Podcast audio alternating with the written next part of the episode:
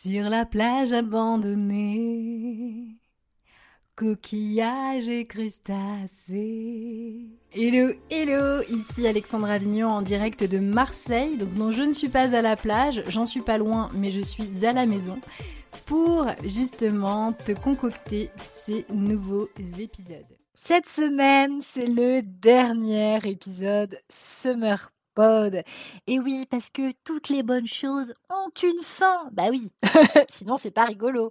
Donc oui, c'est le dernier épisode. Après, nous reprenons, euh, si je puis dire, euh, le cours euh, de notre, enfin de nos pérégrination habituelle, à savoir parler euh, de tout ce qui est en lien avec l'acné adulte et l'anxiété, même si, comme tu as pu le constater, bah, on n'a pas pu s'empêcher de faire des ponts en fait avec certaines euh, personnes euh, invitées sur le podcast durant cet été. C'était super enrichissant, tant pour moi et j'espère que ça l'a été pour toi également. Cette semaine, on termine en beauté avec un homme. Oui, c'est un homme. Il n'y a pas eu beaucoup d'hommes sur le podcast, mais je suis très très heureuse d'accueillir Fabien. Euh, qui a plein de choses à nous partager sur euh, un autre outil qui est pas simple non plus à comprendre. Il va nous en parler. C'est un épisode super intéressant, super riche. Et euh, voilà, je vais pas en dire plus. Je vais te laisser écouter par toi-même. Et puis si tu as des, des, partages à me faire, bah, tu sais où me trouver. Et je te mettrai toutes les infos pour que tu retrouves celle évidemment de Fabien. Et encore une fois, avant de démarrer, si le podcast te plaît, si les épisodes te font réfléchir, te plaisent, eh bien, n'hésite pas à mettre, tu sais, les petites étoiles sur Apple Podcast et sur Spotify parce que bah, c'est le meilleur moyen de contenter euh, monsieur l'algorithme pour euh, être un minimum visible. Donc euh, un immense merci à toi. Je sais que c'est un peu chiant, je te demande souvent, mais vraiment c'est le seul moyen de, bah, de me soutenir et puis tu peux le faire aussi en partageant si tu le souhaites aux potes, à la famille. Et puis, euh, si tu le fais sur les réseaux sociaux, n'oublie jamais de me taguer. Comme ça, je suis au courant. Et puis, bah, moi, je te repartage en retour. Donc, un immense merci à toi. Bon, je me tais, je te laisse maintenant écouter ce dernier carnet euh, Summer Pod 2022. Et je t'embrasse bien fort. Et on se retrouve euh, bah, la semaine prochaine pour un autre épisode. Salut! Hello Fabien, bienvenue dans le podcast The Good Balance. Salut Alexandra, merci pour ton accueil. Bah écoute, je suis super contente parce qu'on s'est euh, rencontrés il y a quelques semaines dans un événement euh, d'entrepreneurs et euh, c'était une belle découverte. D'autant plus que je me suis rendu compte que nous avions des points communs géographiques, puisque tu es marseillais et que tu vis actuellement dans le Gard où j'étais euh, juste avant, euh, juste avant Marseille. Et franchement, faut le faire parce que c'est pas du tout connu cet endroit. Donc euh, c'est, c'est trop marrant. Comme quoi, rien n'arrive au hasard, je pense. Et, voilà, c'est, vraiment, vraiment rigolo. Et il s'avère que bah, tu travailles toi aussi sur la libération des blocages, tu maîtrises certains outils, notamment l'énéagramme. Donc, tu es à la fois coach, tu es à la fois euh, thérapeute et tu te dis ostéopathe, ostéopathe mental. Euh, je trouve que ça va très, très bien d'ailleurs, le terme bien, bien utilisé. Mais je préfère te laisser te présenter par toi-même. Je pense que ce sera beaucoup mieux fait que si c'est moi qui le fais. Yes, Alexandra, bah, merci pour ton petit, ta petite introduction et, pour le petit côté voisin. c'est clair qu'on est à, moins de 10 minutes de là où tu étais avant. C'est clair.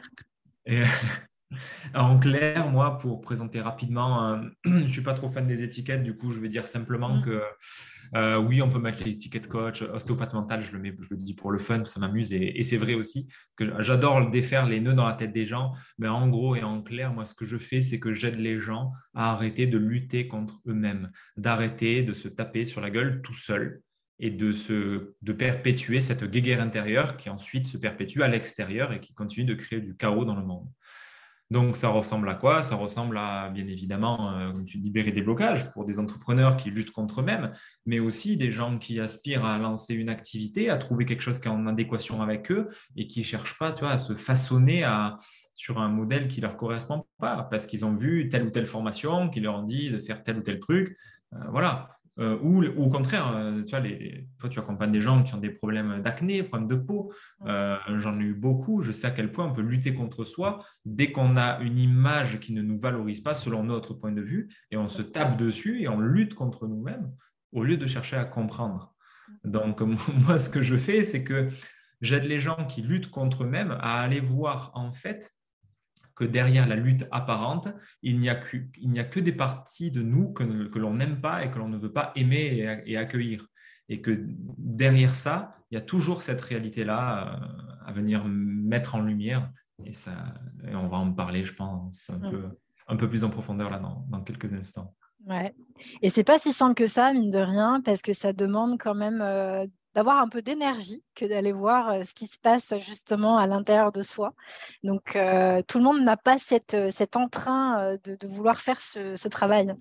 Ah, pas du tout. Ça demande même plus que de l'énergie, ça demande du courage, mmh. énormément de courage, et ça demande, et des fois même, je veux dire, tout seul, c'est pas possible au sens où, quand on l'a pas appris avec les parents ou quand on n'a pas eu le modèle pour, parce qu'on bah, fonctionne comme ça, un neurone miroir, on, absorbe notre environnement depuis tout petit. Quand on n'a pas eu cette euh, présence bienveillante, cette, euh, même si les deux parents étaient là, euh, ils ont fait le job, machin, école, tu as été nourri, blanchi, machin, tu as tout, tout, tout, comme il faut. Mais s'il n'y a pas eu cet espace d'accueil de toi, tes émotions, d'amour inconditionnel, bah, effectivement, on n'arrivera pas à creuser tout seul, à aller voir pourquoi on ne va pas bien, à se donner cet amour à soi-même.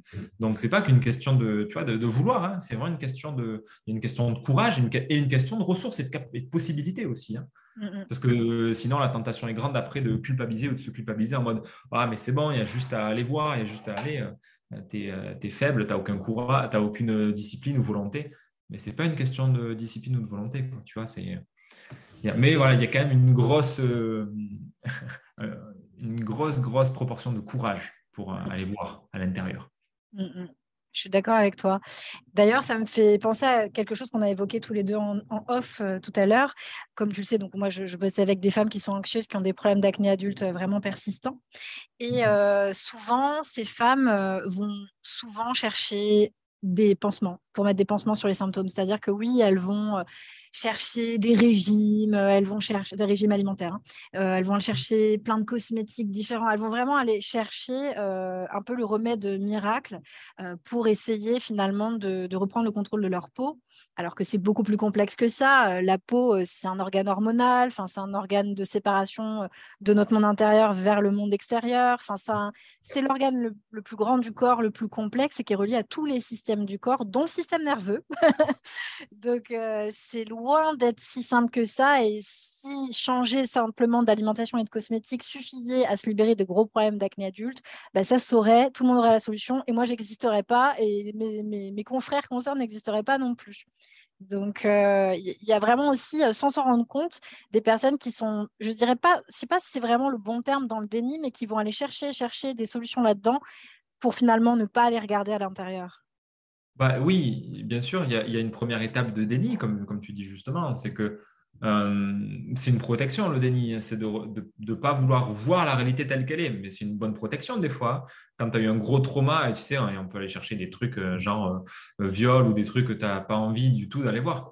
Bah, le déni, c'est une belle protection pour pas faire face à quelque chose qu'on n'est pas, encore une fois, en capacité, en ressources d'accueillir de, et de vivre.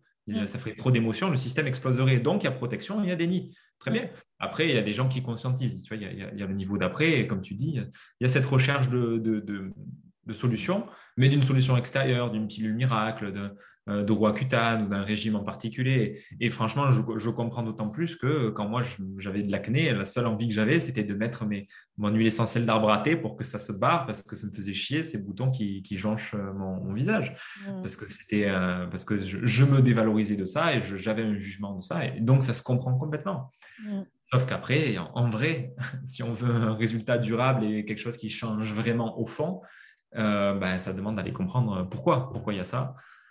Pourquoi je crée ce symptôme-là? Parce que, comme tu as dit, un symptôme euh, n'est qu'un symptôme, ce n'est pas un problème. Et ça, mais genre, quel que soit le sujet, hein, quand on parle de procrastination, de syndrome de l'imposteur, de ceci, de cela, tout le temps, j'utilise cette métaphore, et en plus, elle est magnifique, la métaphore du bouton. pour le coup, toi, dans ton métier, ce n'est pas qu'une métaphore, mais vraiment, c'est la métaphore du bouton. De, OK, il y a un bouton, mais il y a quoi? Pourquoi derrière?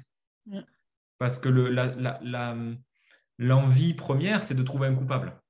Mm. Donc, oh, vilain. Donc, euh, déjà, c'est le bouton. Hein. on en fait un bouc émissaire et du coup, on, on cherche à, le détruire. Mm. Euh, et après, on creuse un peu. Ah, d'accord, en fait, le bouton n'est qu'un symptôme. Donc, mais si on est dans la même logique du bouc émissaire, ah, c'est mon foie. Ou ah, c'est ma famille, c'est mes émotions. on cherche un autre bouc émissaire et on est encore dans la volonté de détruire l'origine du truc. et après, il y a une. Ça demande à un moment donné, je pense, hein, d'arriver à une lecture multifactorielle des choses. Ouais.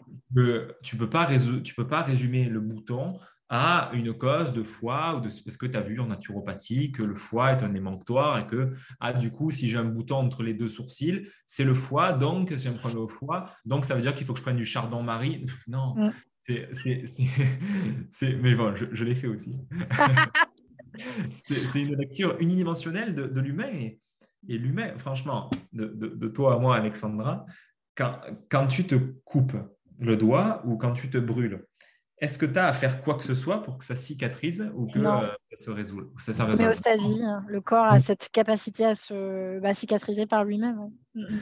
Exactement, ben moi aussi. Et, du, et quand on jeûne, c'est pareil. Et du coup, ben avec, les, avec le psychisme, c'est la même chose. C'est-à-dire que quand on veut quand on veut résoudre à tout prix quelque chose avec une approche interventionniste, et je ne dis pas qu'il ne faut pas le faire, hein. je ne suis pas dans le il faut, il ne faut pas, c'est juste que c'est se borner à juste à croire qu'il euh, y a euh, un, interrupteur qui est sur off il faut appuyer sur on, genre on serait une machine qu'on peut, peut programmer comme ça simplement avec quelques lignes de code ou en appuyant sur un bouton.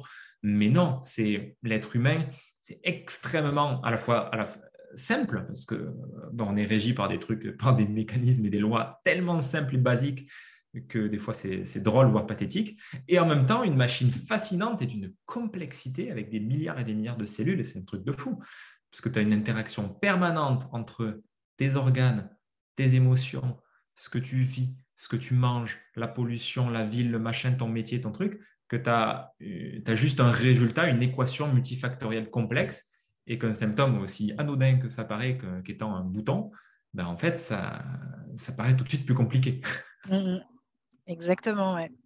Je suis tout à fait d'accord. Je mettrais juste une parenthèse, c'est que euh, quand même, il existe des déséquilibres hormonaux suite à pilule, etc., où en effet, c'est compliqué euh, pour le corps de rétablir un équilibre hormonal, puisque le cerveau a été leurré pendant euh, des mois, voire des années. Mm. Donc là, en effet, dans ce cas de figure, on n'a pas besoin d'aller chercher euh, forcément très loin des nœuds, des blocages, etc. C'est juste que là, en effet, le corps ne, faisant plus de lien entre les, ovaires et euh, le cerveau, bah, forcément, c'est problématique au niveau métabolique, ça fonctionne plus correctement, quoi. Donc, euh, c'est pas étonnant. Et pour certaines personnes, ça passe par l'acné. Pour d'autres, ça va être une aménorrhée, une absence de règles, ou les deux combinés. Ça va être un bordel pas possible. Donc, ce que je veux dire par là, quand même, et je pense qu'il est important, c'est que faut pas non plus tout euh, mettre sur le compte et sur le, dos du psycho-émotionnel. Hein. Il existe quand même des déséquilibres, euh, malgré tout, qui sont liés souvent à des médications, euh, ce, genre de, problèmes. Quand le corps n'est plus écouté, en fait, et qu'on met un pansement, encore une fois,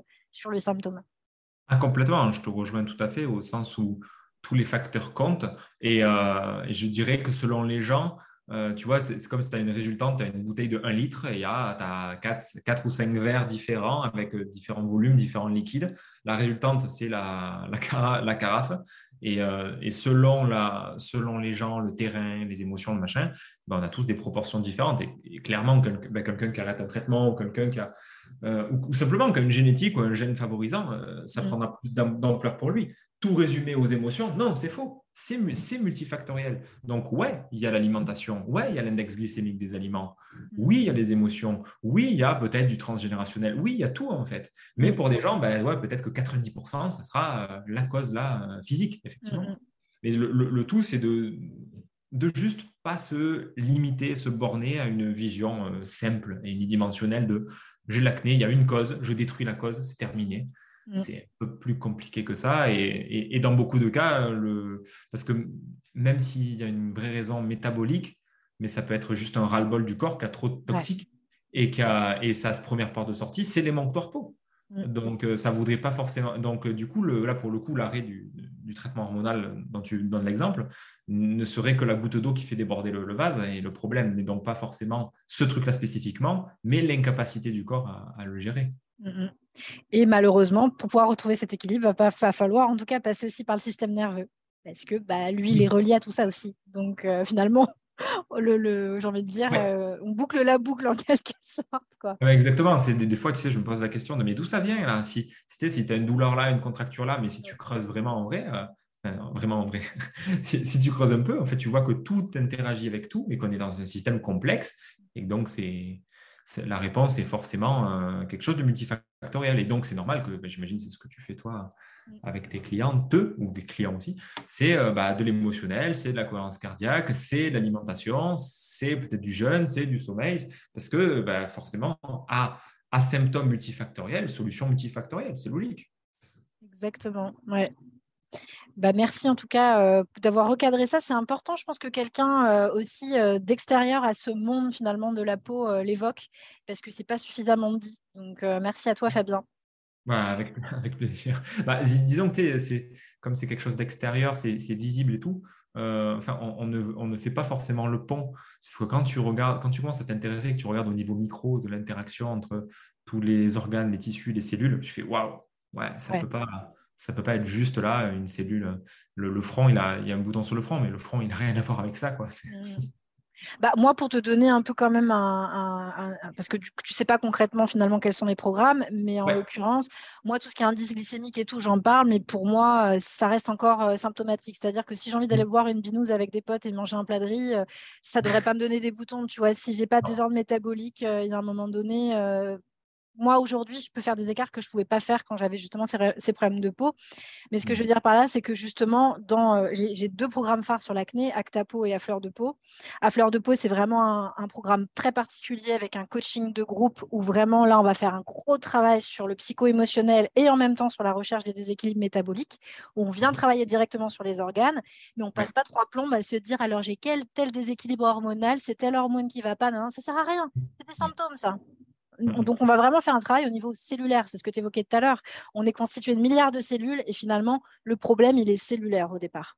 Et mhm. donc, il faut aller voir l'état des organes, etc. Et c'est exactement ce que je fais donc dans Actapo et aussi euh, dans la fleur de peau, justement, où j'ajoute l'aspect justement psycho-émotionnel, ce qui fait que c'est un programme qui est encore plus euh, massif, il y a encore plus de travail. quoi.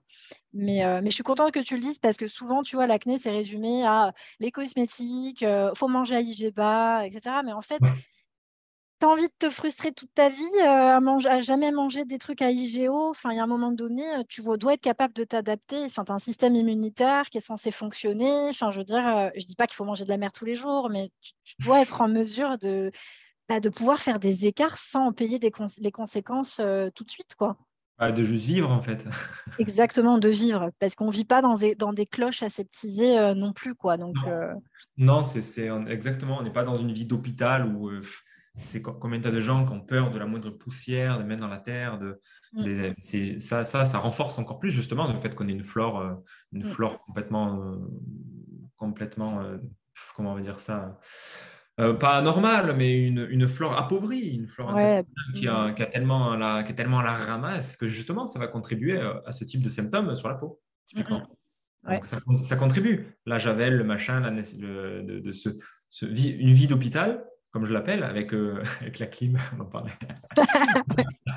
avec, avec la clim, les escalators, les fauteuils confortables. Alors, je ne dis pas qu'il faut une vie d'ermite, faut, ne me faisons pas dire ce que je n'ai pas dit. Bien sûr. Vivre dans une vie austère dans les bois, hein, mais, mais qu'on ne soit pas dans ce truc toujours de recherche de confort absolu, zéro microbe, zéro truc, zéro ça. Euh, laver tous les légumes euh, au, liquide, au liquide vaisselle ou au savon ou je sais pas quoi, tout épluché, toujours tout nickel, mm. parce que ça ne ferait que renforcer. Euh, enfin, le, je veux dire, le, corps humain, il n'est pas stérile. Hein. ça, exactement. Ça, c'est important de, le dire aussi. C'est qu'on a vraiment, en tout cas, moi, je le vois beaucoup dans le milieu de la, de la peau, c'est qu'on a toujours cette tendance à vouloir rendre tout stérile, tout nettoyer, plus de pesticides, plus rien. Enfin, il y a un moment donné, ce n'est pas possible. C'est pas possible. Pourquoi on tombe tous souvent malade Enfin, je dis tous, euh, je suis là pour le coup, je fais la Marseillaise, mais pourquoi on tombe souvent malade quand on va en Asie, etc. Enfin, on le voit bien. Nous, on vit dans des mondes complètement aseptisés. On se retrouve dans ces cultures-là où ils sont beaucoup moins aseptisés au niveau euh, du nettoyage des légumes, etc. Alors là, je prends un extrême, mais pourquoi nous, occidentaux, on tombe plus facilement malade Mais tout simplement parce que justement, on vit dans un monde aseptisé et c'est pas du tout bon pour nous, quoi. mmh. on contribue à faire en sorte qu'on ne renforce pas notre flore intestinale et toutes les autres flores, d'ailleurs, flore cutanée, et flore vaginale, et j'en passe, puisqu'elles travaillent toutes euh, ensemble. Ah oui. Ben ouais, on voit, on voit ça comme quelque chose à purifier, tu vois, avec ce mythe un peu qu'on est que le corps est sale et tout, on purifie, on purifie, on se met des lotions, des crèmes, des trucs, et mm. puis on se savonne comme pas possible, et du coup on défonce euh, naturellement ce que la nature elle fait pour, euh, pour qu'on n'ait pas besoin de faire ça, et on, on casse l'équilibre qui est naturellement présent. Et puis ça vient aussi, je pense, de euh, la manière dont a été détournées les philosophies, type la philosophie du yoga, par exemple. Moi, je vois en Occident, euh, je ne l'ai pas du tout perçu et vu de la même manière quand je vivais en Inde. Ah euh, on est vraiment dans cette... De ce que je vois, en tout cas ici, c'est qu'on est vraiment dans cette volonté de faire des nettoyages permanents, de purifier, purifier, purifier le corps. Et en fait, ce n'est pas la volonté du yoga, puisque la philosophie du yoga, c'est de retirer des couches c'est pas des couches de soie, tu vois, c'est pas des couches, je faire plein de nettoyage, être archi propre et vivre dans un ah. monde aseptisé, quoi. Ah, bien sûr, le, yoga, je l'ai pas tant étudié que d'autres courants, mais le yoga, l'idée, c'est quand même l'éveil derrière. Exactement. Et, l'éveil, c'est quoi? C'est le dépouillement de l'ego, c'est le dépouillement de toutes les étiquettes, de tout ce que tu crois être et que tu n'es pas, qu'on n'est pas. Tu, c'est tout le monde.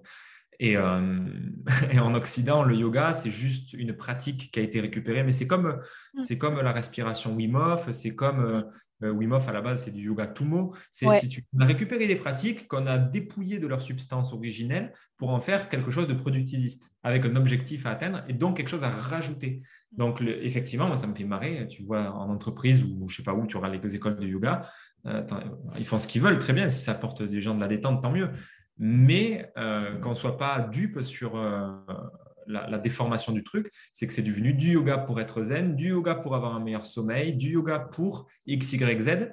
Mais du coup, euh, le yoga, à la base, il n'y a, pas de finalité, il n'y a, pas un utilitarisme. Mm. Le yoga est considéré comme une fin en soi. Le yoga pour pratiquer le yoga. Et en le pratiquant, alors je me dépouille et je m'éveille à, ce que je suis. Mais en Occident, on a encore ce paradigme, et il n'est pas, il est pas mal en soi, hein, il, fait partie aussi de, la réalité, mais il ne faut pas en être dupe. Que, euh, que, que, le, que, le, que le yoga euh, ou toute autre pratique, méditation, enfin, tout a, tout a été un peu perverti dans le sens d'être plus ceci ou moins cela. Ouais, énormément, énormément ce paradigme-là dans lequel j'ai beaucoup baigné, donc je connais bien. quoi. Mmh, moi, c'est pareil. Pour le coup, je donnais des cours de. Enfin, j'enseignais à des profs en école de yoga, justement, la philosophie du yoga. Et généralement, ça leur mettait quand même des petites baffes parce que finalement, euh, pour avoir lu les textes sanscrits et les avoir étudiés, euh, je peux te dire qu'on est loin de ce qu'on de ce qu'on en fait aujourd'hui en Occident. Quoi. Oh, très, très loin. je pas. voilà, de, de, de, toujours. Hein. C'est de, toujours, tu as ce truc de, philosophie exotique, ancestrale ou juste exotique tout court. Hein, c'est l'autre mm. bout du monde, donc c'est bien, mais on, l'importe ici, on l'adapte à notre société. Mais mm. du coup, c'est plus du tout le truc originel, en fait. c'est adapté à la société occidentale. Et, bon, la, société en est là, donc bah, très bien. Que veux-tu? Ouais, non, mais c'est intéressant. Comme quoi, on part sur un truc qui n'a rien à voir, mais c'est finalement tout est lié, donc c'est intéressant. Et euh, justement, pour revenir euh, à ce travail qu'on fait sur soi, euh, puisque bon, bah, comme je te le disais, moi je travaille, moi je suis une personnalité anxieuse ici à la base c'est pas pour rien que je fais ce que je fais aujourd'hui. Et je travaille du coup avec des femmes très anxieuses, avec une grosse difficulté de gestion des émotions. Alors j'aime pas trop le terme gestion parce que ça fait très robot, mais je vois pas comment utiliser autrement le, terme pour l'instant. et il y a des outils en tout cas pour commencer à, à faire ce travail. Et j'ai beaucoup entendu parler de l'énéagramme que je ne connais absolument pas. Et je me suis dit que c'était euh, la bonne personne pour venir justement euh, en parler, expliquer un peu ce que c'était. Et euh, vraiment cette optique aussi de ne pas rester en surface, en effet, comme tu disais, de se cantonner à parler des différents profils, parce que c'est des choses qu'on peut lire et voir partout, en fait. Oui. Oui, oui, parce que tu vas retrouver, mais comme, mais c'est ce qu'on a décrit là, on pourrait tout à fait l'appliquer à l'énéagramme pour ça que je fais attention dans ma pratique du truc, euh, c'est que l'énéagramme, avant tout, c'est quelque chose qui se transmet les yeux dans les yeux. Donc déjà là, on est dans l'intermédiaire d'un podcast, donc à prendre avec des pincettes ce que je dis et, euh, et à, vraiment, voilà, à vraiment mettre en balance avec euh, une vraie formation sur le sujet, etc. Euh, mais on retrouve les mêmes dérives. C'est-à-dire que l'énéagramme, c'est une philosophie qui a des milliers d'années, dont on voit des, traces dans la, en, Chaldée, en Grèce antique. On en voit des traces en Amérique du Sud. On en voit des traces chez les pères du désert. on, voit des traces dans plein d'époques, dans plein d'endroits différents. Et c'est quelque chose qui est, une approche traditionnelle qui est, vieille et il y a beaucoup, beaucoup de choses à dire.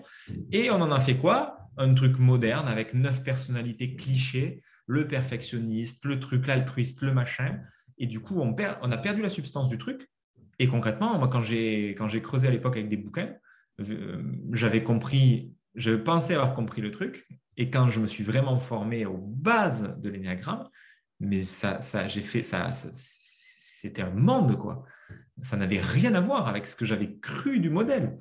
L'énéagramme, c'est quoi? Déjà, peut-être qu'on commence par ouais, ça. on commence par ça parce que ça va être compliqué sinon.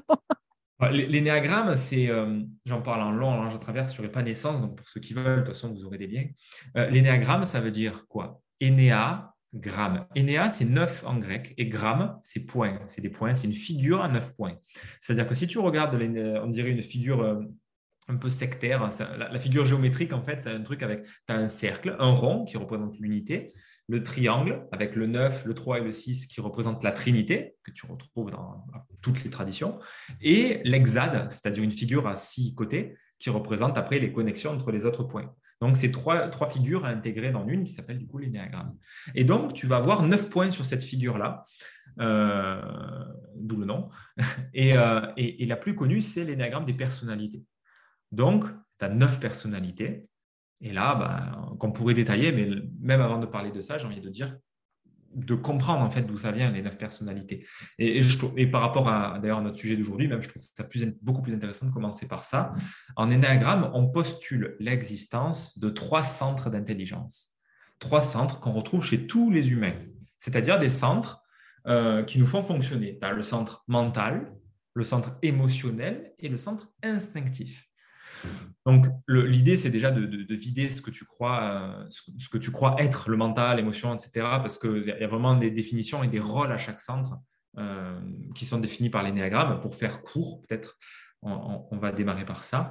Pour faire court, le centre mental, c'est celui qui va orienter futur. Quand tu parlais d'anxiété d'angoisse, etc., c'est typique du centre mental. Qui, son job, le centre mental, c'est de créer des cartes, de créer des cartes du territoire, c'est-à-dire de créer des plans de structurer, d'agencer les idées, de, discerner avantages et inconvénients d'un choix. Bref, c'est de se projeter dans le futur pour comprendre le réel afin d'y répondre. Mais donc, il y a une vraie volonté de compréhension et d'analyse et d'interprétation. On est vraiment dans ces mots-clés de compréhension. Tu vois Ensuite, on a le centre émotionnel. Lui, son rôle, c'est de ressentir, c'est d'être en lien, c'est de ressentir les émotions dans le présent les émotions de l'autre, mes émotions, d'être dans l'adaptation en temps réel, dans la relation, d'apprécier ce qui est beau et, euh, vraiment d'être dans ce, dans ce temps présent, l'émotionnel et dans le présent. Et le centre instinctif, lui, il est dans le concret, il est dans l'action, il est dans... C'est celui qui est vraiment, euh, tu vois, comme un interrupteur, c'est on-off. Il n'y a pas de nuance dans le centre instinctif. J'aime, je déteste, je fais parfaitement ou je fais pas du tout. Euh, tu es avec moi ou tu es contre moi. Il y a vraiment cette notion de duel. Et l'instinctif, du coup, bah, il, est porté, il est porté action, il est porté mouvement, rapport au corps, euh, action, action, action. Et lui, il se base sur le passé, c'est-à-dire qu'il va piocher dans les apprentissages qui ont déjà été faits pour savoir si oui ou non euh, je suis capable. Un instinctif, par exemple, j'ai un client typiquement qui est, instinctif pour donner l'exemple. Si il a fait une vidéo, je sais pas, une vidéo face caméra par exemple, qu'il a fait une première fois, alors c'est bon, il s'est prouvé qu'il est capable et donc il, sait qu'il pourra le refaire, donc c'est plus, plus un sujet. Là où l'émotionnel, quelqu'un qui aurait un centre émotionnel en premier, il aurait pu faire 1000 vidéos, mais comme moi typiquement, je suis centre émotionnel en premier, j'ai pu faire des centaines et centaines de vidéos, et puis ça, pourrait m'arriver de reprendre une caméra et de dire ouais non mais là aujourd'hui je sais pas, j'arrive pas, c'est dur. Est-ce que je suis vraiment, est-ce que c'est vraiment pertinent ce que je dis Le centre émotionnel qui va, qui peut être dans le doute sur lui-même, etc. Là où l'instinctif c'est je sais le, faire, j'ai déjà fait, c'est bon quoi. Donc tu vois, on a ces trois centres, ces trois énergies qu'on a tous centre mental, centre émotionnel, centre instinctif. Et on va tous, dans notre ego, surutiliser l'un de ces centres-là. Ça peut être très marqué chez certaines personnes, moins chez d'autres, mais dans tous les cas, on va surutiliser. Ça veut dire quoi? Ça ne veut pas dire qu'on va bien l'utiliser. Ça ne veut pas dire que c'est qualitatif. Ce n'est pas parce que je suis un centre mental que je suis le prochain Darwin ou le prochain Einstein. C'est pas parce que je suis un émotionnel que je suis un super thérapeute et que je suis fait pour diffuser l'amour autour de moi. C'est pas parce que je suis un centre instinctif que je suis une machine à agir dans le bon sens et que je vais réaliser tous mes projets. Pas du tout.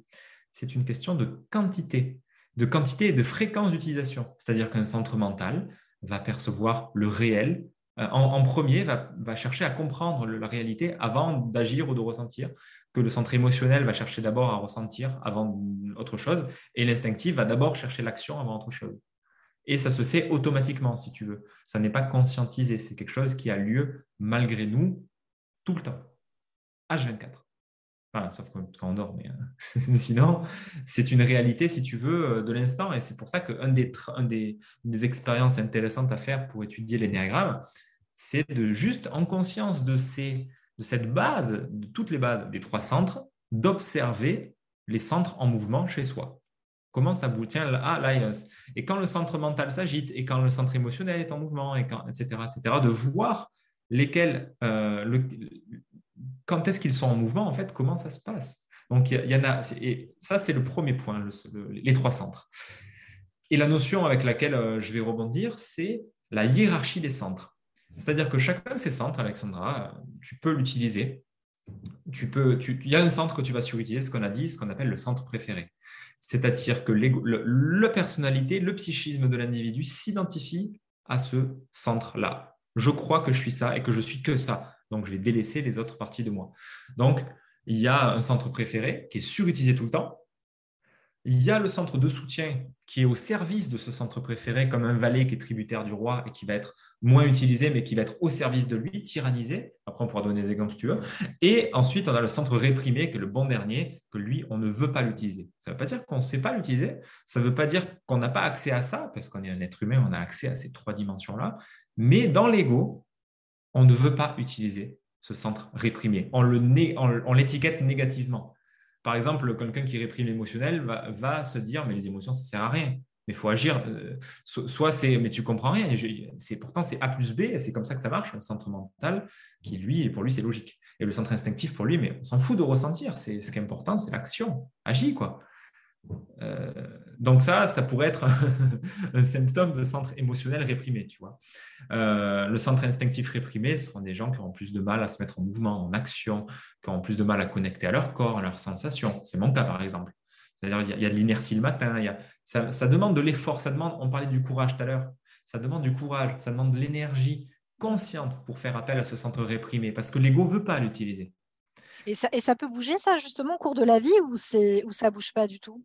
Alors, oui et non. Euh, dans l'ego, ça ne bouge pas, c'est-à-dire que l'énéatype, il est défini, donc quand on parle des neuf types de personnalité, on a chacun des centres, on a ces trois centres-là, mental, émotionnel, instinctif, et chaque centre pourrait être utilisé vers l'intérieur vers l'extérieur ou vers les deux. par exemple, le centre émotionnel intérieur, c'est je suis connecté à mes émotions, je suis mes émotions, je les sens, je sens bien ce qui se passe et tout en moi, je suis présent à mes, à mes émotions, ça fluctue, machin. Le centre émotionnel tourné vers l'extérieur, bah là, je suis présent à toi, Alexandra, je vois ton nom verbal, parce que moi, moi j'ai accès à la caméra, moi j'ai de la chance. du, coup, je suis, je, je suis conscient de ton nom, verbal, de peut-être comment tu te sens, de, de m'adapter, de peut-être ralentir, de peut-être, tiens, si je vois que tu t'ennuies, je m'arrête et je, te laisse la, reprendre la main. Tu vois, c'est centre émotionnel extérieur. Et après, il y a les deux directions, euh, centre émotionnel mixte, ce qui fait qu'on va retrouver neuf types parce que trois centres, trois directions d'utilisation égale neuf. Trois fois trois, neuf. Neuf types. Et c'est du coup beaucoup plus complexe. donc, on je ne sais pas si on va rentrer dans le détail aujourd'hui. Si tu as des questions, tu me diras. Mais déjà, on a déjà un panorama de base où on, comprend que quelqu'un qui s'identifie à son centre émotionnel tourné vers l'intérieur n'aura pas la même vision du monde et pas les mêmes problématiques, ni le même rapport à son corps, à sa peau, que quelqu'un qui a un centre instinctif tourné vers l'extérieur et qui s'identifie au contrôle qu'il a sur les autres. Ça, c'est vraiment neuf façons de voir et de percevoir le monde qui sont très différentes et complémentaires. Évidemment, il n'y en a pas une mieux que, mieux autre, c'est juste neuf façons de percevoir le réel. Mais voilà, c'est, euh, ça, reste des perceptions. Euh, c'est, la base, si tu veux. Donc, déjà, je peux te poser ça là comme ça. Ah, mais bah, du coup, ça me faisait réfléchir, du coup, parce que en même temps, je me disais, mais moi, c'est quel centre, du coup? Mais c'est pas simple, parce que du coup, après, je me disais, non, mais en fait, euh, ce que moi, je crois, c'est peut-être pas bon, en fait, parce que forcément, comme tu l'as dit, avec les centres réprimés, etc., l'ego, c'est difficile, en fait, soi-même, d'avoir un regard juste et neutre sur soi-même. C'est pas forcément simple. Oui, et je me rends compte que je n'ai pas répondu à ta question, du coup. Est-ce que ça peut changer au cours de la vie? Donc, ah oui, bah, oui. en, effet, il est ça dépend des personnalités. Il y a des gens qui, arrivent à se voir lucidement et tu en as, dont je fais partie, qui sont des profils qui sont extrêmement forts pour se bullshiter eux-mêmes. Euh, très, ça peut être très très facile de se mentir à soi-même et ça peut faire partie d'une stratégie de, de, déni, comme on disait tout à l'heure, pour se protéger justement, pour pas voir la réalité telle qu'elle est. Parce que finalement, l'ego, c'est juste une stratégie de la nature pour ne pas voir la réalité telle qu'elle est. L'ego, il va juste, euh, à partir d'un prisme, comme quand tu regardes à travers une lunette ou à travers un, une, qu'on appelle ça, une petite, une petite lucarne. Euh, tu, tu, entrevois un petit peu, ou par le trou de la serrure, tu entrevois un petit peu la réalité, mais tu n'en vois qu'une toute petite partie. L'ego, c'est ça. L'ego, c'est qu'un filtre qui n'appréhende pas le réel. Parce que quand tu as, une, une situation de la vie, tu as une, une, biche qui se fait, ou une, je ne sais pas si c'est la biche qui se fait tuer par le lion, c'est plutôt la gazelle d'ailleurs. c'est une gazelle plutôt. La gazelle qui se fait bouffer par le lion. Non, c'est un fait, c'est la réalité.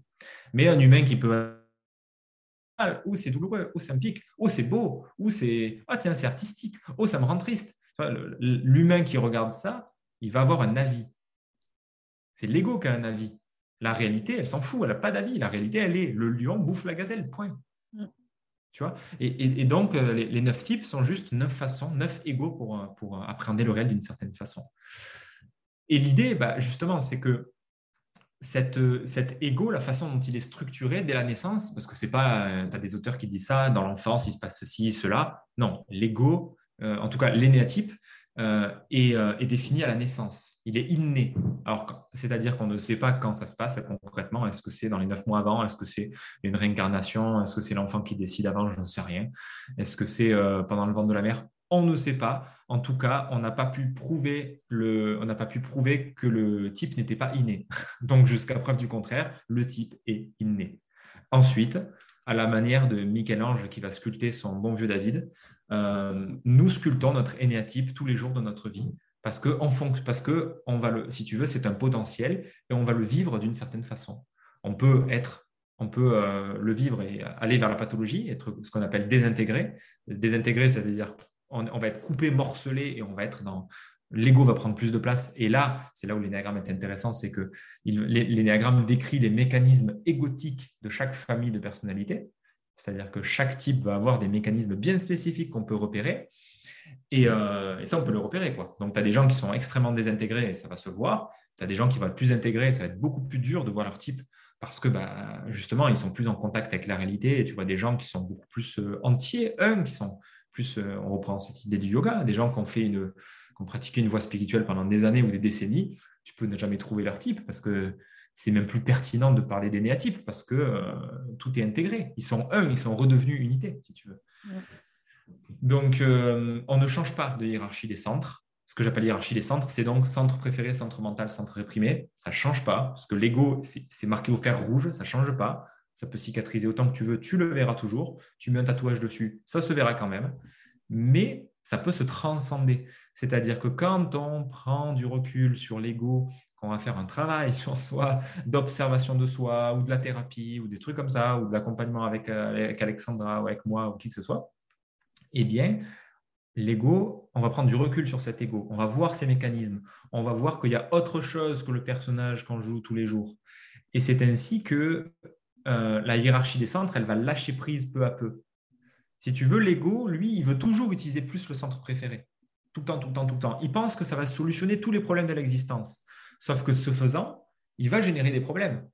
Parce qu'en gros, c'est un, tabouret instable. Et un tabouret que tu mets sur un pied ou deux pieds, ça fait quoi? Ça se casse la gueule. L'ego, ça fait toujours ça. Quand on revient en contact avec son essence, L'essence en énéagramme, c'est l'individu qui est en contact avec ces trois centres. Il est capable d'utiliser ces trois centres selon le contexte, selon ce qui est adapté. Parce que tu as, des gens, ils vont, euh, ils vont vivre un deuil, ils vont vivre une, difficulté dans leur vie. Euh, il y a un moment où il y aura une phase émotionnelle. Il y a une grande tristesse ou de la colère, il y a une émotion qui vient. Mais si toi, tu, réprimes l'émotionnel et que tu veux le, vivre avec euh, le mental, parce que tu as un centre mental préféré, tu vas chercher à comprendre. Mais pourquoi? Mais pourquoi? Mais qu'est-ce qui se passe? Et tu cherches à retourner le truc dans tous les sens. Mais mm. pas possible, elle était jeune pourtant, et nanana. Euh, ou alors à passer par l'instinctif, à passer par l'action. Bon, alors qu'est-ce que je peux faire pour dépasser, pour aller plus vite, pour dépasser ce, deuil-là? Je suis dans le cliché là, hein, mais euh, alors que au bout d'un moment, il y a juste une émotion à vivre, une émotion de torpeur, de tristesse, de, d'impuissance totale et de, plonger dans l'émotion. Mais ça, c'est une fonction du centre émotionnel. Tu sais, c'est, comme le gamin là, qui a ses jouets, qui a les ronds, les triangles et les carrés. Et quand tu cherches à faire entrer le rond dans le carré, ça rentre pas. c'est comme quand tu cherches à vivre une émotion. Mm. Et voilà, moi, c'est le terme que j'utilise quand effectivement on parle beaucoup de contrôler ses émotions. Euh, pour moi, il est, ça ne se contrôle pas une émotion. Ah il faut juste la comprendre et savoir qu'est-ce qu'elle vient dire de nous à l'instant T, à notre difficulté à nous adapter ou pas. Ou, euh, voilà, hein. la, comprendre peut l'aider, peut aider et c'est même pas nécessaire. L'émotion demande juste à être vécue. On l'a dit, l'émotion, c'est du temps présent, c'est maintenant. Donc l'émotion, c'est maintenant, je la, je la, vis, je la traverse, c'est tout, comme une vague. Mm. Euh, c'est tout. Si je me fais défoncer par la vague, c'est parce que j'ai lutté pendant des années ou des, ou des minutes ou des, des journées entières contre l'émotion et un jour, elle me terrasse, mais c'est encore la vision combat, tu vois. L'émotion n'est pas notre ennemi, elle est juste là pour vécu. C'est tout. Et il ne se passe rien. Ça prend quelques secondes, dizaines de secondes. Tu vois un enfant, et qu'est-ce qu'il fait? Bah, Il vit la joie. Puis après, il tombe, il se fait mal au genou, et il pleure. Et puis, euh, mm. ah, j'ai mal. Hein. Et puis après, bah, deux minutes après, c'est terminé. Il rejoue, il a avec son, il mange un chocolat et c'est terminé. Il si on lui a dit non, non, faut pas pleurer, t'es fort, t'es fort, là, mhm. ça l'aide pas pour plus tard. Exactement. Bah, après, tu as, les, tu as les drivers qui se rajoutent, les drivers en analyse transactionnelle, les soient forts, les soient parfaits. Évidemment, ça, ça se rajoute. Et, va, et, d'ailleurs, chaque énéatype va avoir des prédispositions pour les drivers de l'énéagramme. Tu en as qui vont être plus tentés vers le, vers le qui vont aller euh, vers le soi parfait, d'autres vers le soi fort, d'autres des bons combos entre les deux, etc. Donc, donc, en clair, non, on ne change pas de hiérarchie des centres, mais par contre, au bout d'un moment, euh, ça, c'est transcendé. Tu as accès à ces trois dynamiques-là et tu es un tabouret qui est stable. Sauf que, bon, c'est la, la limite de la métaphore, c'est qu'un tabouret, c'est mort, c'est un objet, ça ne bouge pas. Euh, l'être humain, il est vivant, ça change tout le temps. Mais, mais tu as l'idée de ce trépied qu'on retrouve encore à la Trinité. Les, trois pieds, les, les trois centres, tu as accès aux trois centres et du coup, tu n'es plus tributaire et prisonnier d'un seul. Parce que quand tu es en centre émotionnel tout le temps, bah, tu n'en peux plus, tu es en drama permanent, tu crois que tu un peu plus, c'est pas possible. Quand tu es en centre instinctif tout le temps, bah, tu es toujours dans l'action, dans l'action, tu, tu, te, tu te fuis, tu t'épuises, donc ça ne marche pas non plus. Et quand tu es toujours dans le centre mental, tu cherches à tout comprendre, comprendre, et t'en perds même le fait de vivre la vie, d'être émerveillé. Tu cherches à comprendre et à voir, OK, mais quelle est la composition chimique de cet arbre, l'ADN, pourquoi? Et du coup, tu peux même perdre la, beauté de la vie et tu perds la réalité. Donc, toute, toute, vision unidimensionnelle, on en aurait encore là, hein, mais croire qu'on peut tout appréhender du monde avec un des centres, bah, c'est une quête vaine. Hein. Mm, mm. Et c'est une des leçons de l'énagramme, je trouve. Oui, ouais, c'est intéressant. Ça, force, euh, comme moi je le vois en, thérapie psychocorporelle, ça, ça force vraiment à, à développer sa capacité d'adaptation, en fait, à prendre du recul sur soi, ses modes de fonctionnement cognitif, émotionnel, et, et juste à mieux s'adapter et euh, à prendre du recul et pour être euh, plus serein avec soi-même et du coup plus serein aussi avec euh, les autres. Oui, oui, ça va demander de l'adaptabilité, exactement. Mmh. Et pour certaines personnes qui sont justement trop adaptables parce que trop dans le centre émotionnel, ça va au contraire demander de la, pas de la rigidité, mais de l'ancrage et de revenir justement dans l'instinctif qui s'est tranché, qui dit non, qui dit oui, mais qui choisit. Parce que mhm. les, trois dimensions sont utiles en fait, sont, sont pas, plus qu'utiles, sont nécessaires. Mais alors du coup, comment on va faire pour se connecter un peu plus à certains centres émotionnels? Euh, Qu'est-ce qu'on va faire? Est-ce que c'est que de l'observation de soi? Comment, comment on va faire pour se connecter à ces centres qu'on va celui qu'on va réprimer ou, justement essayer de mettre un peu de apaiser celui qu'on utilise en permanence. Comment on va faire pour arriver à équilibrer un petit peu euh, tout ça? À trouver euh, the good balance le bon équilibre Euh, bah, pourquoi je te dis ça? Parce que je te donne deux exemples vraiment concrets. C'est que dans, le cadre des, femmes avec lesquelles je travaille, souvent il y a deux, grands types de personnalités qui se dessinent. Il y a euh, le centre émotionnel où vraiment euh, ça va être la, la, femme qui va tout prendre à cœur et qui va se laisser submerger par les émotions et qui va ne pas les comprendre et ouais, être complètement submergée par ça. Et à mmh. l'inverse, on va voir l'opposé total, c'est-à-dire celle qui va être euh, vivre ce qu'on appelle l'alexithymie en psycho, à savoir ne plus du tout être liée à, ses sensations, à ses émotions, et ne, même pas être capable de poser un mot sur ce qu'elle vit en fait. c'est comme si qu'elle, euh, ouais, elle ressent plus d'émotions alors qu'elles sont là, elles sont juste euh, mmh. étouffées, contrôlées. Absolument. C'est là où l'énagramme est d'une préciosité, c'est de comprendre. L'énagramme, en fait, ça étudie les motivations des individus et jamais les comportements. C'est-à-dire ah, d'accord. Si, si, tu m'expliques que euh, tu as de, je sais pas, que tu fais un, tu fais un régime ou que tu as lancé une entreprise ou que tu voyages, euh, ça ne me donne rien comme information. Si par contre tu m'expliques que euh, tu as lancé un business pour être libre parce que pour toi, les contraintes, c'est ce qu'il y a de pire et que tu fais tout pour éviter les moindres contraintes et que toi, tu aimes bien, bah, ça donne des indices déjà. Mm. Donc, c'est les motivations sous-jacentes. Et du coup, en fonction de ce que tu dis, ben, euh, quand tu connais ton type ou, même tes centres, sans rentrer dans le type, mais juste déjà une vision des centres, ça éclaire déjà ce que tu dis. C'est que quelqu'un qui est justement submergé par les émotions, le, terme il est fort parce que ça rappelle quoi? Un raz de marée, quoi. Je suis submergé. Ça veut dire quoi? Ça veut dire que j'ai des émotions, que je ne sais pas pourquoi elles sont là, que je ne comprends pas, mais où moi j'entends, dans, dans ce terme-là, j'entends pas des émotions qui sont fluides et que j'accueille avec bienveillance. J'entends que je subis. Donc, ça veut dire que euh, le, mot-clé, c'est le mot-clé, c'est écoute. C'est mm. d'écouter.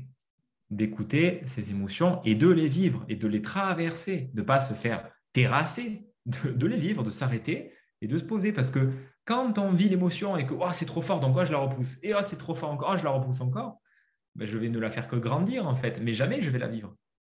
Et mhm. donc, je m'expose à une force qui me... Tout comme si tu cherchais à, repousser un mur d'eau avec tes mains. Mhm. Jamais, tu vas te faire, tu vas te faire happer, tu vas te faire complètement, justement, submerger. Donc, donc déjà, ça c'est un, c'est peut-être une possibilité de, gens qui ont un centre émotionnel pas exacerbé, mais qui est juste préféré. C'est-à-dire que l'ego va l'utiliser en automatique en premier. Donc, ce sont des gens qui vont vivre beaucoup d'émotions, beaucoup les émotions des autres ou beaucoup leurs propres émotions. Ça, c'est deux types particuliers de l'énagramme, par exemple. Euh, tu as des gens qui vont sentir toutes les émotions de l'extérieur et qui vont, qui vont vraiment énormément ressentir l'extérieur. Ah, c'est bien que tu évoques ça, ça me fait penser à un truc justement euh, que j'aimerais bien euh, évoquer avec toi. Ah, ben vas-y si tu veux maintenant, hein. c'est ce qui est intéressant, ce qui est vivant.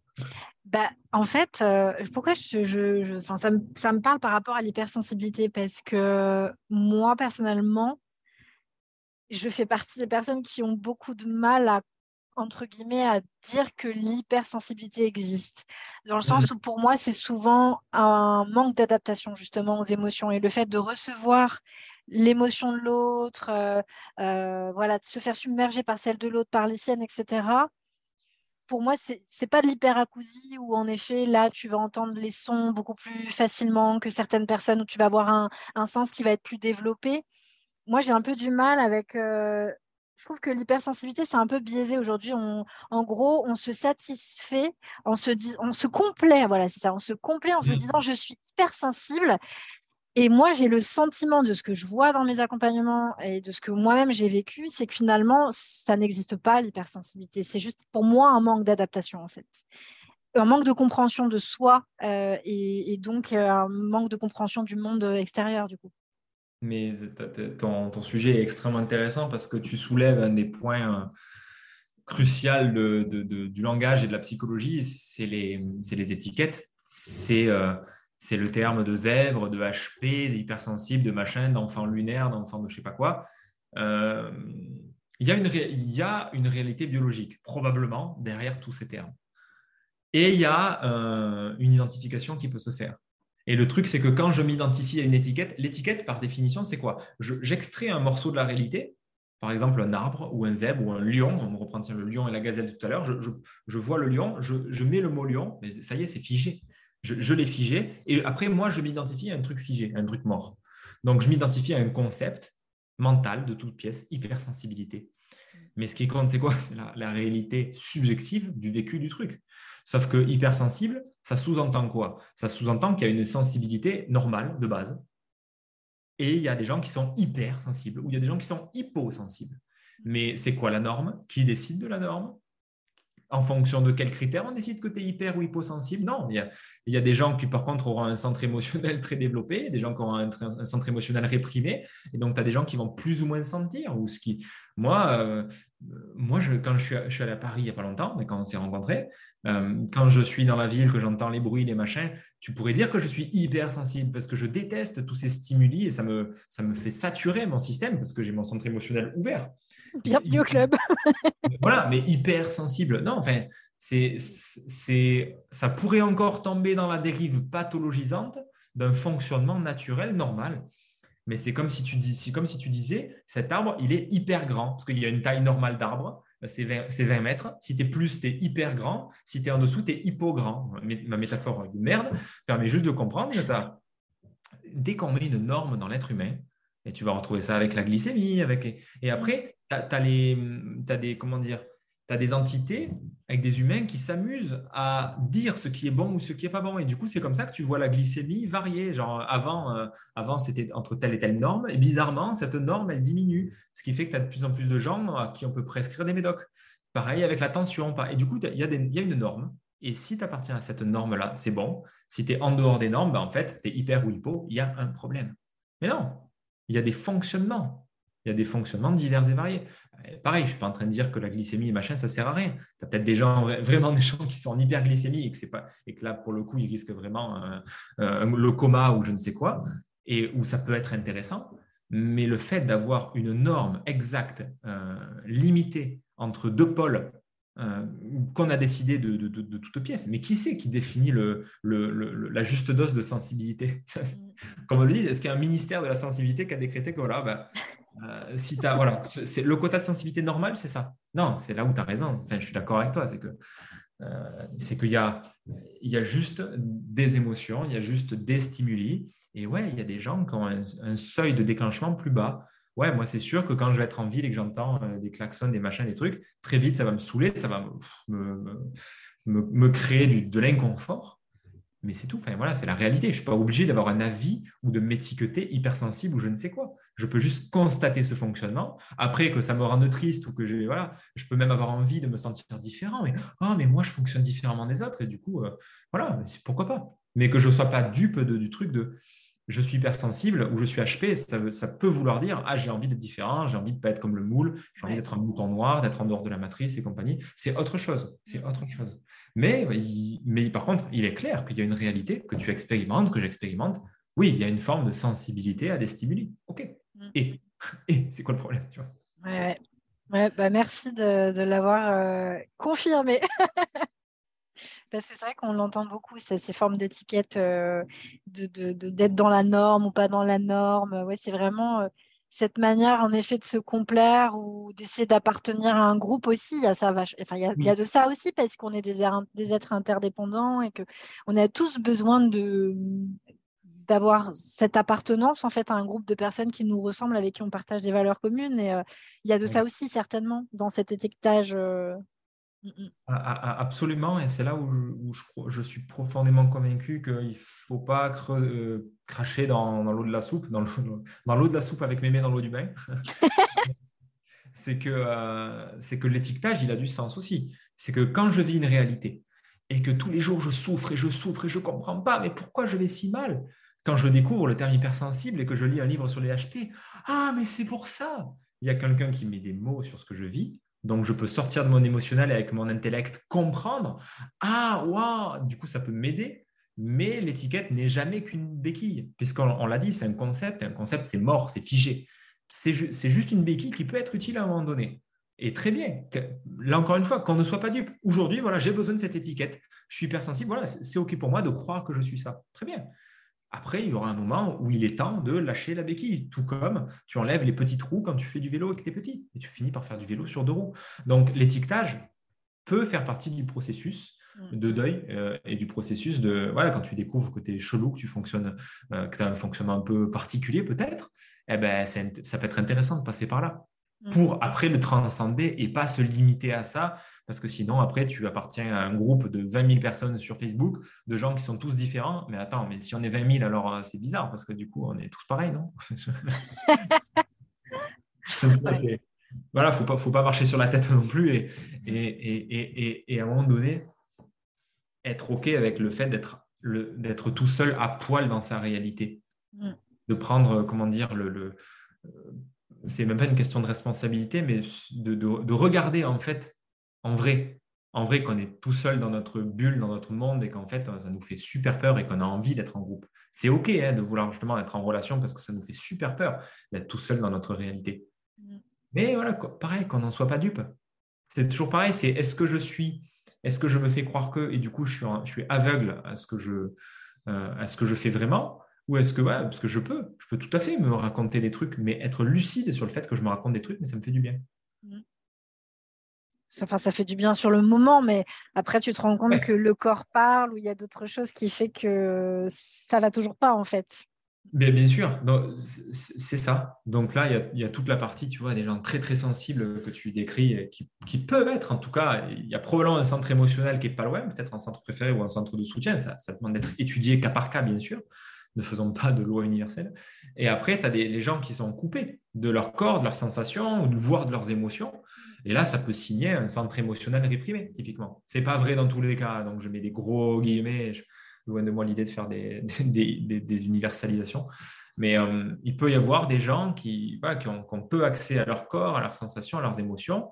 Et là encore, c'est une protection, c'est un moyen de protection. Et ils savent que dans tous les cas, la clé, c'est l'écoute. Mm. Parce qu'il n'y a pas d'équilibre statique, tu sais, où c'est l'équilibre, de la vie. Quand on dit euh, la vie, l'équilibre, machin, c'est plus un vélo qu'un tabouret. Le tabouret, il va bien pour la métaphore de la trinité, machin, les trois trucs. Mais un tabouret, c'est plat, ça bouge pas. Un être humain, ça marche. Un être humain, c'est en mouvement perpétuel. Donc, c'est un équilibre dynamique. Et du coup, a des moments, bah, tu auras besoin de mental, des moments, tu as, besoin de centre émotionnel. Et qu'est-ce qui permet de, savoir, euh, de savoir euh, quelle est l'énergie dont il y a besoin, etc. Parce que, évidemment, ce n'est pas, pas à chaque fois en conscience, tu sais, euh, comme si tu faisais ta, comme si étais l'enfant avec ses jouets ronds, carrés ou triangles. Alors là, j'ai un rond, boum, c'est rond. Ah là, un triangle, donc je mets dans le triangle.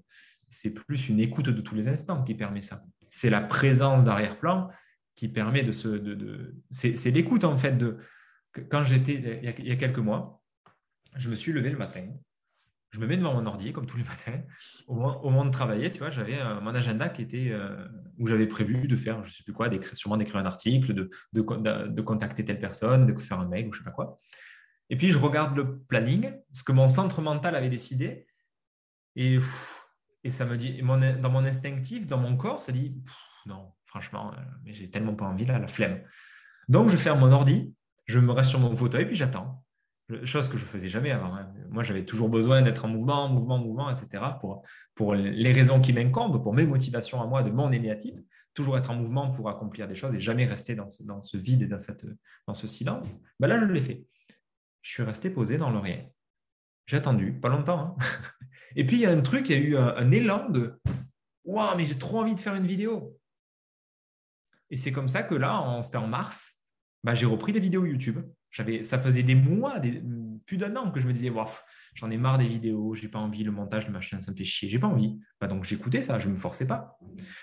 Et puis à un moment donné, bah, il y a eu l'élan de ah ouais, ça j'ai envie. Ou tu sais ce truc de ah ouais, là je, là j'ai bien envie d'aller marcher. C'est une écoute des instants et du coup l'instinctif s'est déclenché. Mais je me suis pas dit bon alors là je suis trop en centre mental donc je vais mettre du centre instinctif. Et puis ensuite je vais faire non, c'est pas une recette. Euh, ça c'est la vie. Mm. C'est la sagesse de la vie à travers moi. Voilà, j'étais à l'écoute et là, ben, moi, je sais que la, une, de mes, une, de ma, une de mes clés de sagesse, ça va venir de mon centre instinctif puisque c'est celui que je réprime. Donc, de base, c'est celui que je vais le moins consulter. Mm. Donc, l'écoute du corps, du coup. Comment? L'écoute du corps, du coup.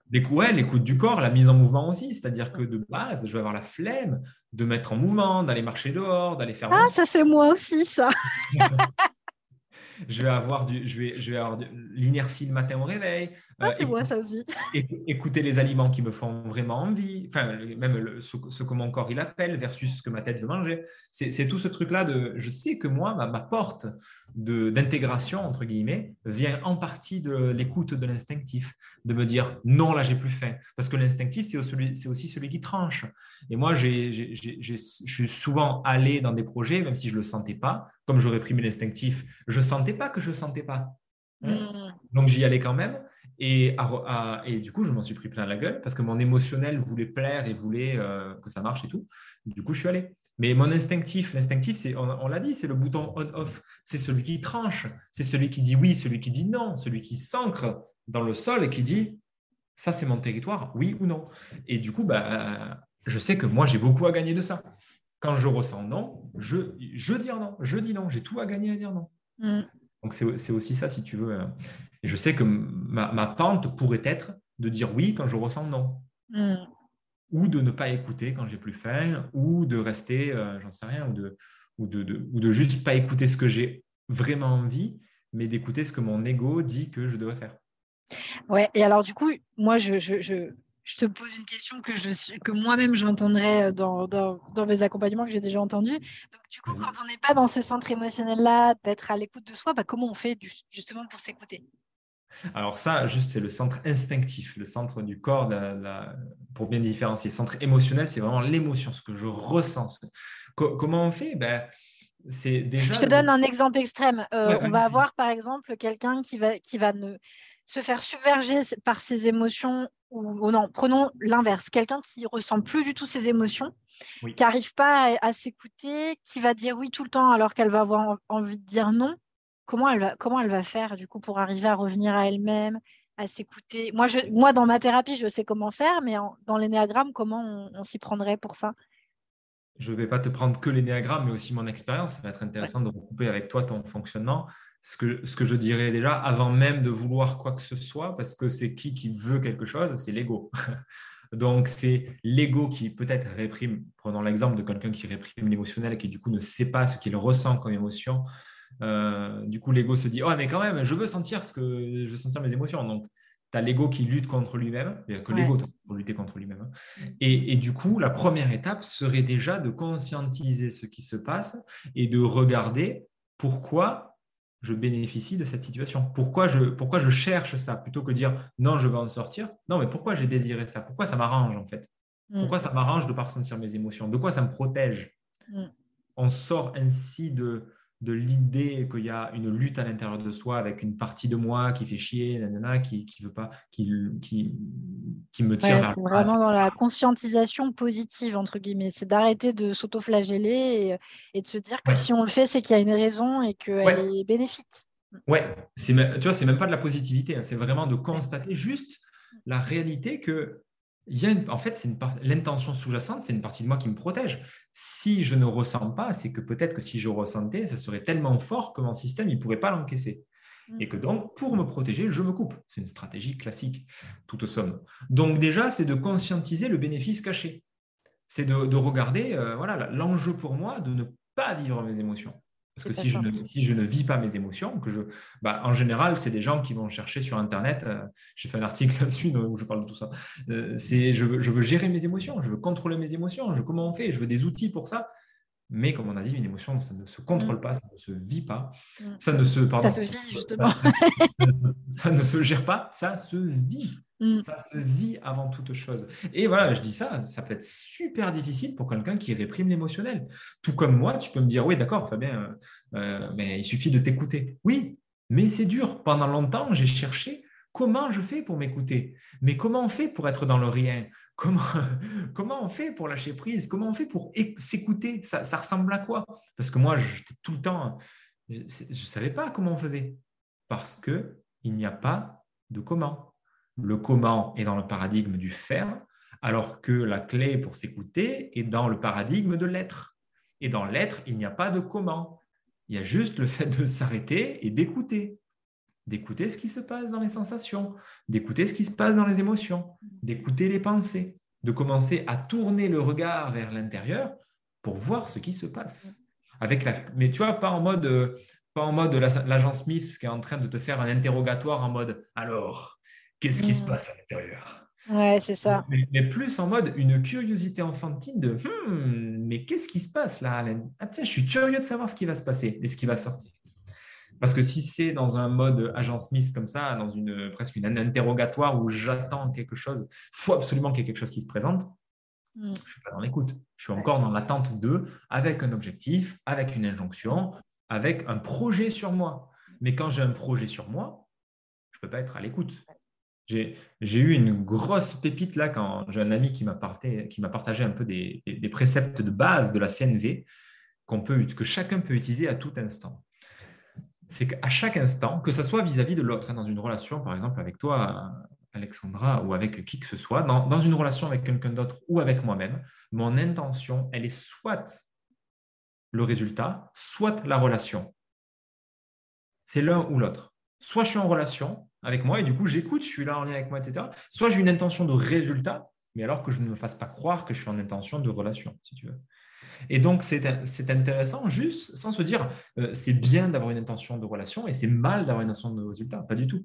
Mais juste de l'observer et de conscientiser ce qui se passe. Ah tiens, là je suis en intention de résultat. Tiens, ça veut dire que j'ai un projet sur moi. Mais qu'est-ce que je veux? Mais alors attends, comment ça se fait que je veuille à tout prix que mes émotions elles sortent? Pourquoi je veux à tout prix que mes problèmes de peau s'en aillent mais pourquoi je tiens tant à ce que je veuille changer mon... Pourquoi je veux contrôler autant mon alimentation et mon image Mais qu'est-ce que je tire de... Et c'est là, et c'est là que l'énéagramme entre en jeu. L'énéagramme, c'est le pourquoi qui explique ce qu'on fait.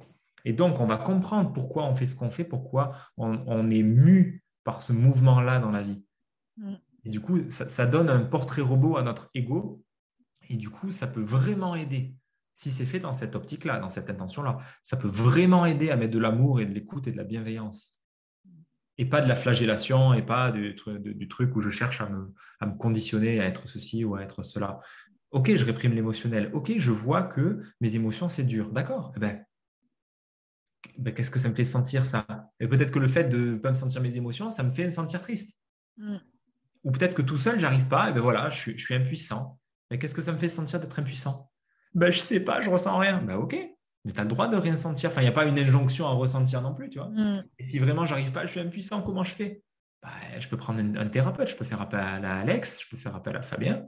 C'est, je ne suis pas obligé de tout résoudre tout seul. Si je suis impuissant, je suis impuissant. À un moment donné, euh, comme tu l'as dit, on est des êtres de relation. C'est aussi pour parce qu'on on est fait pour s'entraîner et que tout seul dans la dans la cambrousse, ben, on se fait bouffer quoi. Enfin, on survit pas longtemps. Hein. Mm. Donc, euh, il y, a une vraie humilité à avoir par rapport à ça et que c'est OK d'être impuissant et de ne pas savoir quelle émotion je ressens pendant tellement d'années. Et je ne dis pas que je suis encore à l'aise avec ça. Hein. J'ai beau surutiliser mon centre émotionnel. Pour autant, ce n'est pas facile pour moi du tout, les émotions. J'ai blacklisté la, tristesse pendant bien 25 ans de ma vie. Et seulement depuis l'an dernier, je, je, la renoue et je renoue avec et je vois qu'en fait, tous les moments où je me sentais pas bien, j'ai capté que c'était de la tristesse derrière, mais que récemment. Hmm. Et du coup, bah, c'est juste d'avoir une posture d'humilité avec ça. Et au début, je voulais. Hein. Mais Fabien, il faut que tu sois. Allez, mais fais-la monter, cette tristesse, bordel. Tu sais qu'il y en a beaucoup. Allez, allez, allez, allez. On, écoute, allez, il faut être triste. Et ça devenait un objectif encore, tu vois. limite, tu te mettais des films tristes pour arriver à ressentir la tristesse, non? Ouais, en, tout cas, c'était ma soupape. Les, les, les, films tristes, ou certaines, c'était même pas les films tristes, mais certaines répliques, pouf, déclenchaient en moi des, des larmes. Euh, mais, mais la tristesse consciemment, moi, je ne vivais rien de triste dans ma vie. Pour moi, la tristesse n'existait pas. Et c'est quand j'ai commencé à lâcher, aussi, il y a eu de la thérapie qui a aidé. Et surtout, quand j'ai commencé à lâcher les objectifs de ça et à juste écouter, bah, des moments, j'ai vu qu'il y avait des trucs qui me touchaient et pouf, ça faisait monter des larmes. Waouh Mais bien sûr, c'est quand je ne cherchais pas. Parce que quand tu cherches à faire, à faire venir une émotion, bah, l'émotion, on l'a dit, c'est un truc qui ne se contrôle pas. Donc, ça ne peut pas marcher. C'est comme si tu cherchais à faire rentrer le rond dans le carré. Euh, une émotion, c'est relatif au centre émotionnel. Donc ça passe dans le présent et ça passe par l'écoute. Et c'est comme ça qu'on peut avoir vécu un truc dur dans l'enfance ou dans l'adolescence ou n'importe quand et qui est resté bloqué comme ça, comme un blocage, qui est resté coincé parce que l'émotion n'est jamais sortie. Et quand un jour je prends du temps en méditation ou en balade et que justement je suis en contact avec, ce, avec, avec cet espace de vide et de présence, ben là, l'émotion a l'opportunité et l'occasion de sortir, exactement comme des, déchets, des toxiques qui ressortent pendant un jeûne. Mm. Parce que dans ce vide-là, il y a l'occasion de faire sortir ce qui a besoin de sortir, tout simplement. Développer sa capacité de présence, c'est quelque chose que je connais très bien aussi dans la thérapie psychocorporelle. Et, mais, et, si, bah ouais, et si tu regardes, ce n'est que ça. Ce n'est mm. que ça. Ce n'est pas euh, il faut que je développe mon centre émotionnel, mon centre truc, mon centre là. C'est une présence de tous les instants, une acuité de oh non, mais là, j'ai pas envie de travailler. Ou oh là, tiens, il y a une émotion qui se pointe. Attention de ne pas se complaire là-dedans aussi, hein, parce que des fois, à trop vouloir s'écouter, euh, on peut aussi se complaire dans le, dans le truc. Je te donne l'exemple du travail. Euh, par exemple, finalement. Se, déculpabiliser en se disant bah tiens là je m'écoute j'ai pas envie de travailler donc je travaille pas et en fait, c'est pas du tout une écoute, c'est le mental qui dit des choses et qu'en fait, si on le fait pas, c'est qu'il y a une autre raison derrière. Ouais, tout à fait. et du coup, tu fais bien de le souligner parce que c'est pas de l'écoute, c'est une rationalisation et c'est je suis en train de mentir à moi-même sur ce que je ressens et je me raconte que je ressens, mais en fait, j'ai pas envie. Et elle est où la limite? Elle est dans le fait justement d'être bien présent à chaque moment pour, euh, pour arriver à bien comprendre ses modes de fonctionnement. Et, ouais, et comment je me sens, tu vois. Si, euh, si quand je me connecte à mon boulot, à ma famille, à ma relation, et que ça me serre le bide, et que, et que, mais que je me raconte, non, mais non, ça va, ça, ça va aller, c'est juste que là, j'ai mangé un truc ce matin. Non, non, non, arrête de te faire croire que si ça serre les ventres, le ventre avant d'aller au boulot, euh, l'acné, il n'y a peut-être pas à aller chercher plus loin, tu vois. Ouais. Euh, ou, c'est un exemple bateau, mais je suis sûr que tu en as des comme ça. C'est juste que voilà, c'est de faire, de bien, de bien distinguer l'écoute de euh, je me bullshit, je me, je me fais croire que. C'est pas facile l'écoute, mais voilà, toute occasion est bonne à, à, développer, à nourrir ça. Une balade, euh, cuisiner, faire la vaisselle, méditer. Il n'y a pas forcément besoin de s'asseoir et de méditer ou de faire du yoga même. Hein. Mm. je, peux, je, peux, méditer en étant pleinement présent à moi, là, en méta, tout en parlant avec toi, là maintenant, tout de suite. Mm. Et, l'auditeur, euh, pareil, en étant à l'écoute de ce qu'on dit, et en même temps, euh, parce que là, on nourrit du mental, du mental, et peut-être un peu d'émotionnel avec des blagounettes, mais euh, aussi en, étant à l'écoute de l'instinctif et de mm. qu'est-ce que ça dit dans le corps, là, quand Fabien, il, quand Alex, ils disent ça, tiens, ça me fait vivre quoi? Oh, ça me fait ressentir. Là, il y a une résistance. Là, oh, il y a de la colère qui monte. Là, il a, mm. il a parlé de la lionne et de la gazelle. Là, ça me fait monter la colère. Mais non, c'est injuste. Là, tu vois, de, voir ce que ça fait remonter on, peut être présent à chaque instant de vie. quoi. C'est tout l'intérêt d'ailleurs. C'est ça. C'est ça, tout en, en, restant présent, mais avec, euh, comme tu disais, cette humilité et cette distance, parce que l'idée, c'est pas non plus de se faire des nœuds au cerveau et, euh, de se sentir encore plus mal, parce que, comme tu l'évoquais à plusieurs reprises, il y a aussi ces, ces injonctions qu'on voit beaucoup dans le développement personnel de il faut être comme ci, il faut être comme ça, retirer ses couches, etc. Mais Si c'est inconfortable et qu'on n'en a pas envie, il ne faut pas le faire déjà. Moi, je suis partisane de ne pas rentrer là-dedans.